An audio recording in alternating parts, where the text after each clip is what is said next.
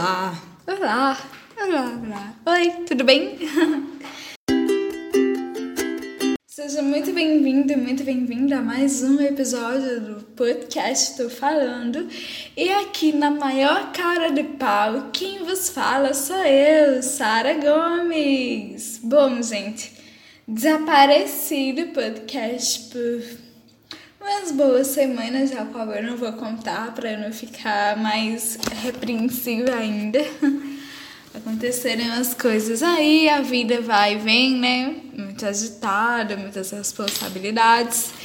E eu voltei aqui na maior cara dura, como se nada tivesse acontecido. Na verdade, ninguém tá cobrando, ninguém tá pedindo mesmo, né? Mas eu voltei porque eu gosto, eu gosto de gravar podcast gosto de editar também. E aí, nesse meio tempo, eu li um livro muito, muito bom. Um livro que chama A Cantiga dos Pássaros e das Serpentes. Há um tempo atrás eu gravei um episódio de um quiz de, de livros, é, respondendo perguntas, dando opiniões sobre livros. E esse livro eu disse que eu queria ler ele, né? Tava na minha lista de livros que eu pretendo ler. E aí eu baixei ele no Kindle, né? Eu li pelo Kindle, porque é um livro absurdamente caro. É, gente, é desse jeito.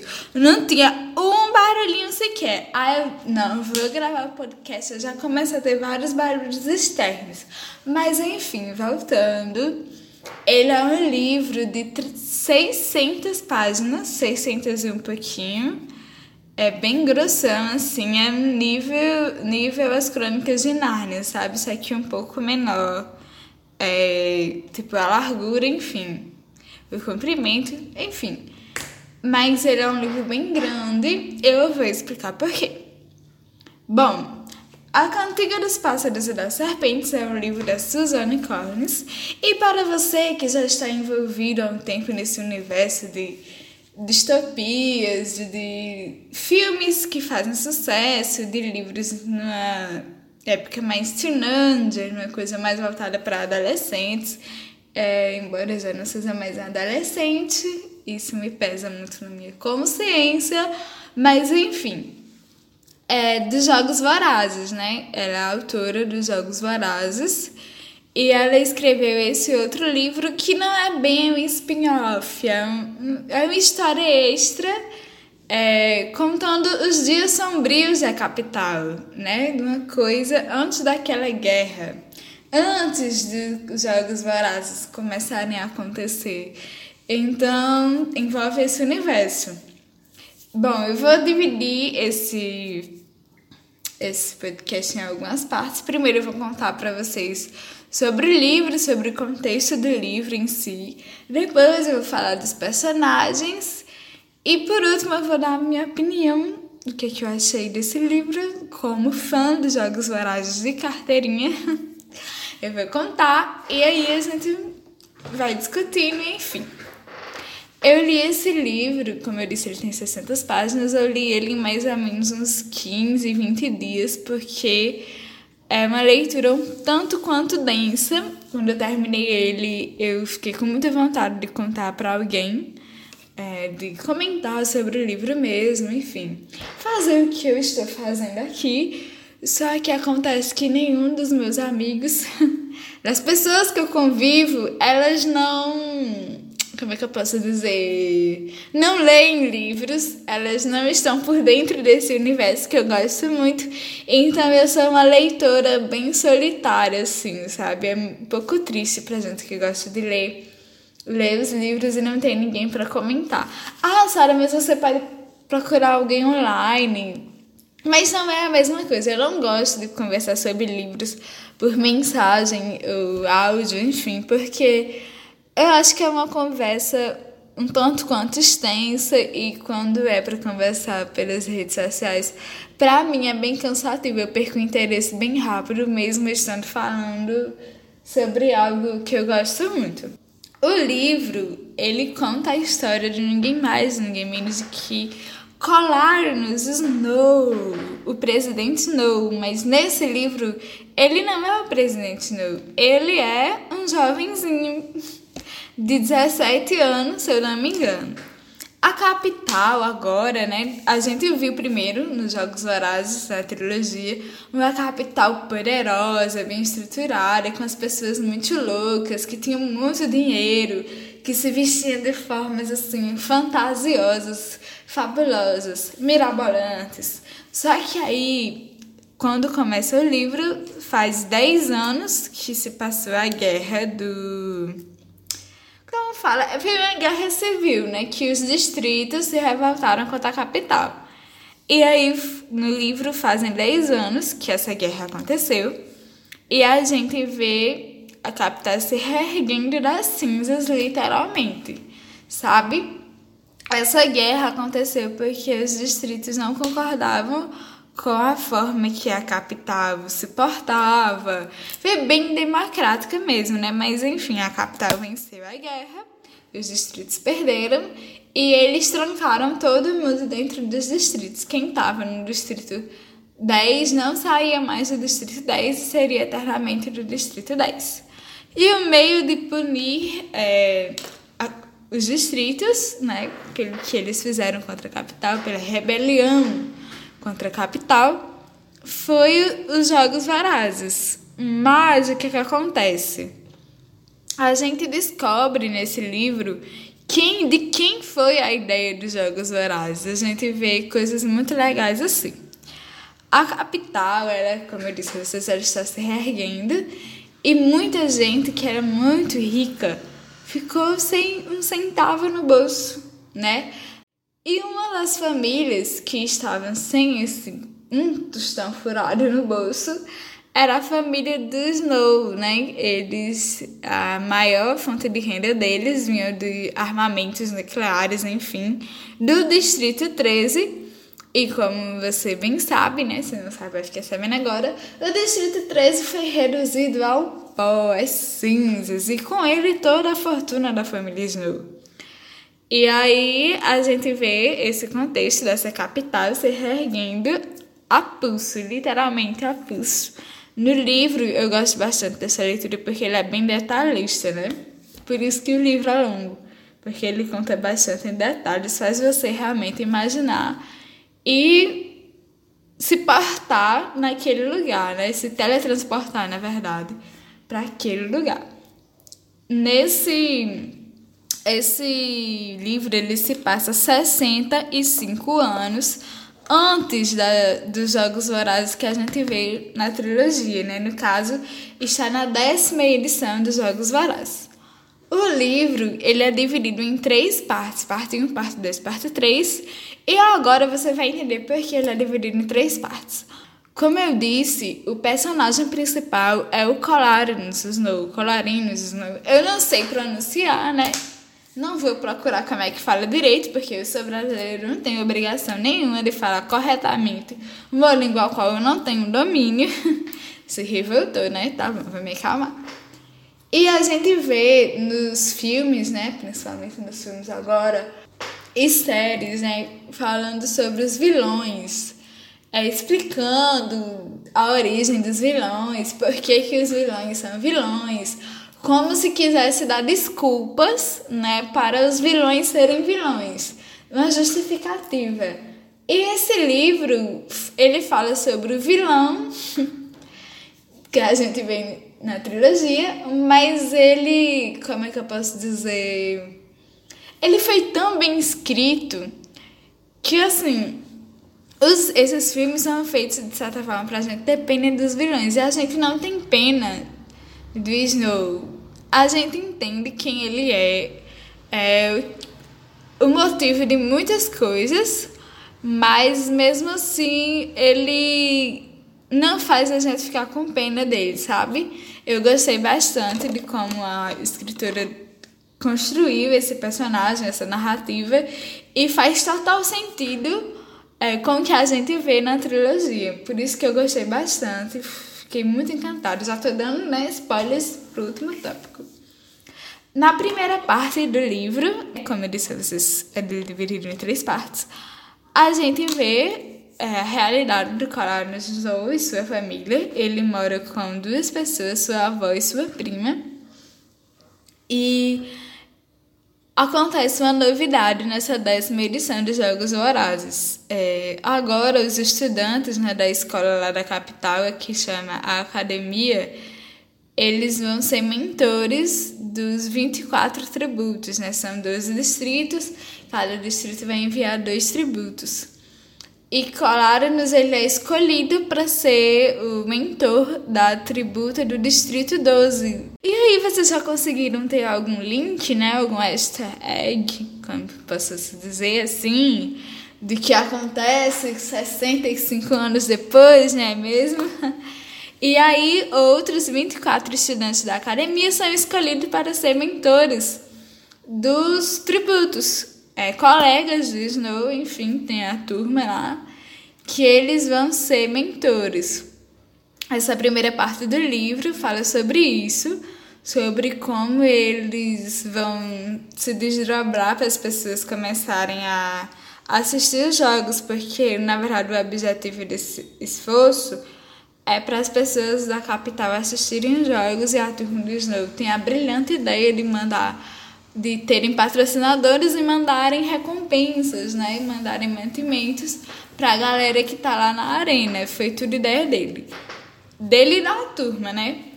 Outra coisa bem legal que a gente vê é que a arena era uma arena de verdade. Uma arena de. como o Coliseu de Roma, sabe? E aí era uma arena onde tinha shows na época boa da capital e ela é como é que eu posso dizer, não tinha ainda aquelas tecnologias que a gente vê hoje, do vê hoje não, viu no terceiro no, na trilogia, que tinha os bestantes, enfim, essas coisas estavam começando a ser criadas. Então a gente vê bem como é que os jogos vorazes se, se construiu. É muito, muito legal ver isso, assim. Eu que gosto bastante desse universo, eu amei, amei, amei ver isso, porque faz sentido no final. Na segunda parte do livro, conta sobre como foram os jogos, o, o jogo no geral, né? Os jogos no geral, o que aconteceu, quem ganhou. E a terceira parte, ela é um grandíssimo spoiler. Não tem, é, é o pós-jogos, mas eu não posso dizer bem. É o que é que acontece com o Snow depois dos jogos, o que é que acontece com a tributa dele, né? Que eu não quero dizer mas eu queria muito dizer. Mas enfim, quem vai escutar esse podcast, ele, essas pessoas elas não vão ler o livro e eu tô enfim debatendo. Mas quando eu for falar dos personagens, eu vou dizer mais. Esse é o contexto do livro, né? Essa é a estrutura do livro. E o livro, ele conta tudo na visão do Snow. Ele é o narrador da história. A gente vê, né, o ponto de vista dele sobre tudo e que, como eu disse, faz muito sentido quando a gente vai ler, quando a gente lê, quando a gente lembra, quando a gente assiste dos Jogos Vorazes, a trilogia, sabe? Ele acha que, como que eu posso dizer, merece as coisas boas, porque a família dele era muito importante. Inclusive, o pai dele morreu na guerra, era um general com uma patente super alta, morreu na guerra, foi considerado um herói de guerra e tudo mais. E aí é bem assim difícil de não. É, como é que eu posso dizer? De não entender o Snow, de. É fácil compreender e é fácil saber porque ele é quem ele é na trilogia, sabe assim? Então, para mim, é muito bom ver isso.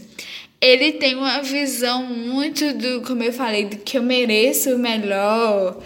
E essas coisas assim, bem narcisista e egocêntrica. Mas ao mesmo tempo a gente entra nessa vibe dele assim e a gente como é que diz? Quer dar razão a ele. Ao menos foi o que eu pensei. Sabe assim? Tem um colega dele que o pai dele era tão rico que comprou a vida deles na capital. Ele era do Distrito 2 e foi pra capital, porque o pai dele tinha muito dinheiro. E ele fica pensando, tipo assim, nossa, esse cara que era do Distrito 2 tem direito a isso tudo, mas eu sou da capital, eu tenho direito a coisas melhores. Sabe assim, ele era bem, como fala quem tem preconceito com pessoas de outros outros lugares. Xenofóbico, isso. Ele era bem xenofóbico, tipo, com. Eu não sei nem se é xenofobia o nome, né? Ele era bem racista, assim, com as pessoas que não eram da capital. Isso a gente vê muito isso, né? Que a capital assim, se acha melhor que todo mundo. Mas a visão dele sobre tudo é muito gostoso de ler. É um livro muito cansativo, é porque ele tem uma visão muito filosófica de tudo, tudo tem um porquê, tudo tem uma explicativa. E quando ele entra em desespero, ele age friamente, ele é extremamente calculista. E a gente vê isso né, em Jogos Vorazes, na trilogia, mas aqui a gente vê como começou a ser construída essa personalidade. Tudo que ele faz é muito bem explicado e tem um porquê. Então, é muito bom de ler isso, sabe? É muito bom de ler isso, ver como a cabeça dele é inteligente e brilhante, mesmo que seja por coisas loucas, mas é brilhante. Vou falar um pouco dos personagens, da história de cada um deles, né? E vai fazer mais sentido para vocês o que é que eu tô falando. Bom, primeiro, o Colarinus, como eu disse, ele mora com duas pessoas, com a Lady Vó, que é a avó dele, que é a mãe do pai dele, né? E aí ela era uma senhora super bem tratada da alta sociedade da capital. E agora ela é uma velha criando, entre aspas, dois adolescentes e que vive literalmente de aparência porque ele só tem o dinheiro da aposentadoria dela. E ela cultivava rosas brancas no telhado. Então, eu assisti os, os filmes depois que eu terminei de ver o livro, eu assisti até o terceiro filme, começo do terceiro filme, se eu não me engano. É, foi até o começo do terceiro filme, porque eu queria ver de novo, né? E aí ele tem a coisa da rosa branca, né? Que é muito marcante. É o símbolo do Snow. E a gente vê nesse livro porque nisso, e é muito legal. Outra personagem é Tigris, que é a prima de Snow que mora com ele. A gente conhece ela também no quarto livro. No quarto livro, não, no quarto filme, que é a Esperança Parte 2. E nesse filme ela tá ajudando os rebeldes. Nesse livro a gente vê que ela era super amiga dele, literalmente irmã dele, né? E ela sempre ajudava ele, sempre dava um jeito de acudir ele quando ele precisava. Mas eu fiquei com a pulga atrás da orelha, tipo, será o que foi que ele fez com ela? O que foi que aconteceu para eles no fim, né, de tudo? Que é que a gente vê na trilogia estarem de mal, sabe? Porque eles eram muito, muito unidos. Outro personagem muito, muitíssimo importante é o Sejanos, como eu disse, né? Que ele tinha um colega que era da, do Distrito 2, ele tinha muito preconceito com ele. Sejanos, ele é o revoltado, né? Toda, toda história tem a pessoa revoltada, pronto, Sejanos essa pessoa. Ele acaba sendo mentor do garoto do Distrito 2 e acaba sendo um colega dele que foi escolhido para ser tributo e ele não concorda muito com as coisas da capital, porque de certa forma era para ele estar sendo sorteado, né, para ser um tributo, e ele não reconhece esse ele ele tem um privilégio, sabe? Só que tem o militante errado, pronto, essa pessoa é Sejanos. A gente tem outros personagens, como, por exemplo, os colegas de, de classe deles, mas não vai dar para citar todos aqui, até porque eles são bem coadjuvantes, né? De certa forma, bem coadjuvantes. A gente tem a doutora Gal, que é uma das mais. Como é que eu posso dizer? Loucas de toda essa história. Ela é a criadora dos bestantes, gente. Ela que criou os bestantes, tudo, é, tudo já é demais, mas ela foi a inventora dos bestantes. E é bem, bem massa, assim, de ver essa parte da criação, as primeiras ideias. Tem um momento do livro que ele vai até o laboratório é, e vê de perto e começa a ver, ah, é metade de gente, não sei o quê. É bem, bem louco, louco, louco, louco mesmo. Outro personagem super importante que a gente conhece ele como criador de Jogos Vorazes. Ele era acreditado pela criação de Jogos Vorazes, que é o reitor Casca Higginbotham. Higginbotham. Oh, é R-O-H-I-G-H-B-O-T-T-O-M. Higginbotham. Não sei falar inglês, como eu já disse. E ele é um cara maluco, né? Todo, todo mundo é maluco nessa história, sério assim. Todo mundo é maluco nessa história. E ele é conhecido como criador dos Jogos Vorazes, ele é o reitor da escola. E ele é uma das pouquíssimas pessoas que infernizam a vida de Colarius Slow porque sabem que ele não tem o dinheiro enquanto ele aparenta ter, que atormenta muito ele por causa disso. Por último, a última personagem que eu vou falar hoje aqui para vocês é, é ela, a garota do Distrito 12, a mentoranda de Colarius Snow, que é a Lucy Gray Bard. Bard, não sei. Gente, eu não sei falar. Lucy Gray Bard. Bard, Bard. B-A-I-R-D. Lucy Gray, para os íntimos. E Lucy Gray, ela tem uma estreia, o primeiro contato dela com a galera da capital é no momento que ela é sorteada como tributa e é simplesmente icônico e todo mundo se apaixona por ela, né? Fique, ela faz uns negócios lá, enfim. Ela é icônica. É, para resumir, eu vou contar, né? Ninguém valeu, eu vou contar. Quando sorteio o nome dela, ela tava com a serpente e uma cobrinha na mão. Quando diz lá que foi Lucy Gray sorteada, o prefeito, né, que diz que foi ele que foi sorteada, ela simplesmente joga uma cobra dentro do vestido da filha do prefeito, porque ela diz que o sorteio foi uma farsa para ela ser sorteada e levada para os Jogos Vorazes. Simplesmente isso. E quando ela sobe pro palco, o prefeito dá um tapão na cara dela e aí os pacificadores pegam ele, né, para ele não matar ela. E o que que ela faz? Ela começa a cantar, apenas isso, a cantar.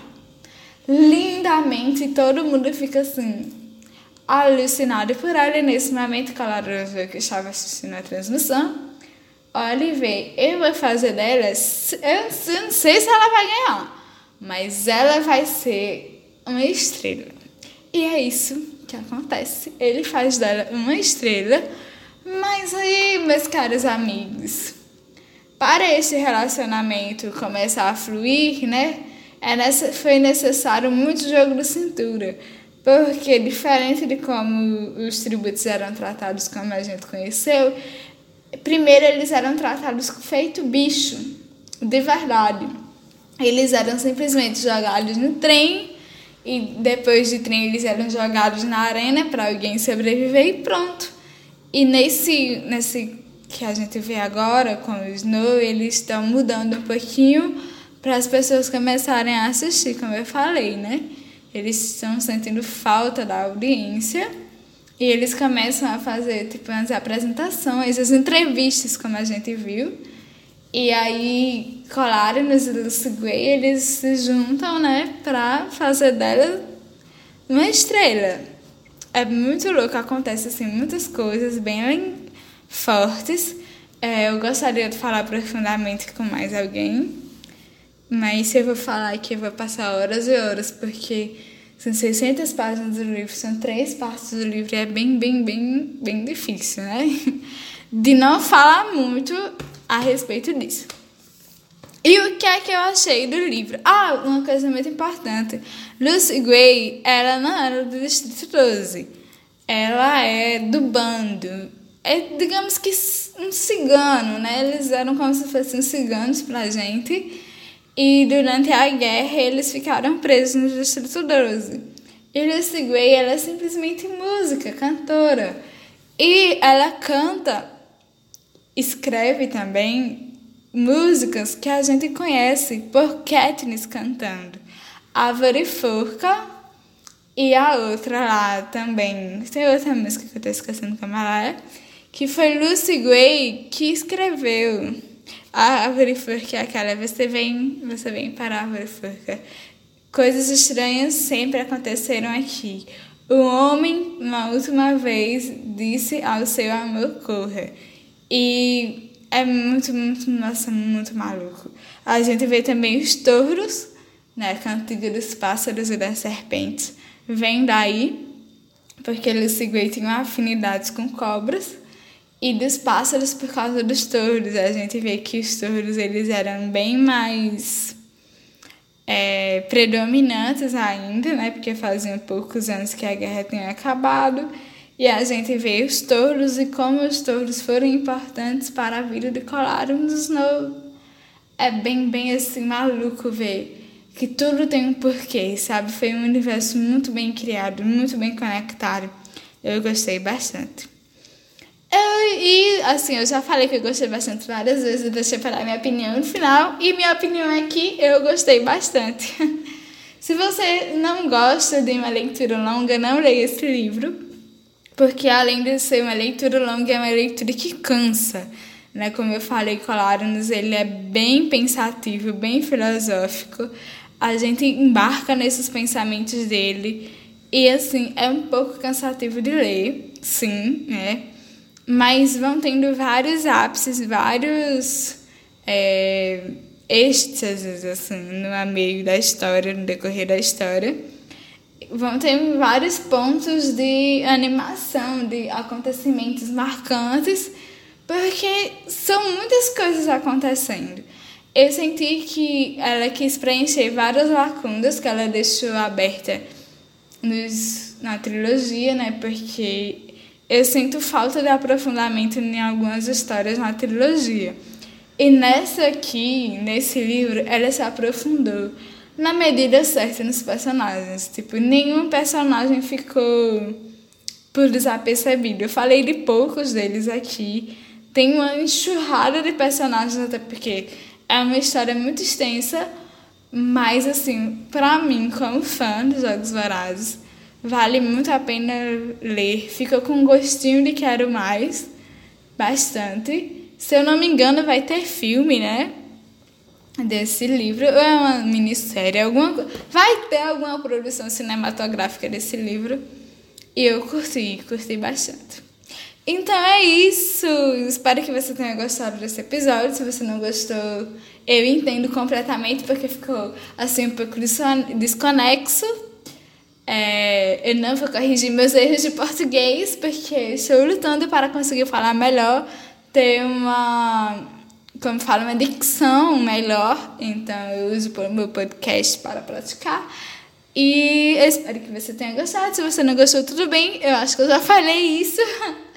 Se você quiser bater um papo comigo, me dar ideias de episódios para o podcast, me segue lá no meu Instagram, arroba Sara com H G e Luiz com S. Eu sou essa pessoa que está aí na foto do capa do podcast. Inclusive, eu tô pensando em mudar para não ter mais minha cara nas capas de podcast, porque eu tô achando que ficou narcisista demais. É, Quinta-feira, talvez, tenha episódio novo, talvez não. E é isso aí. Um grande beijo, fique com Deus. Até a próxima. Tchau, tchau.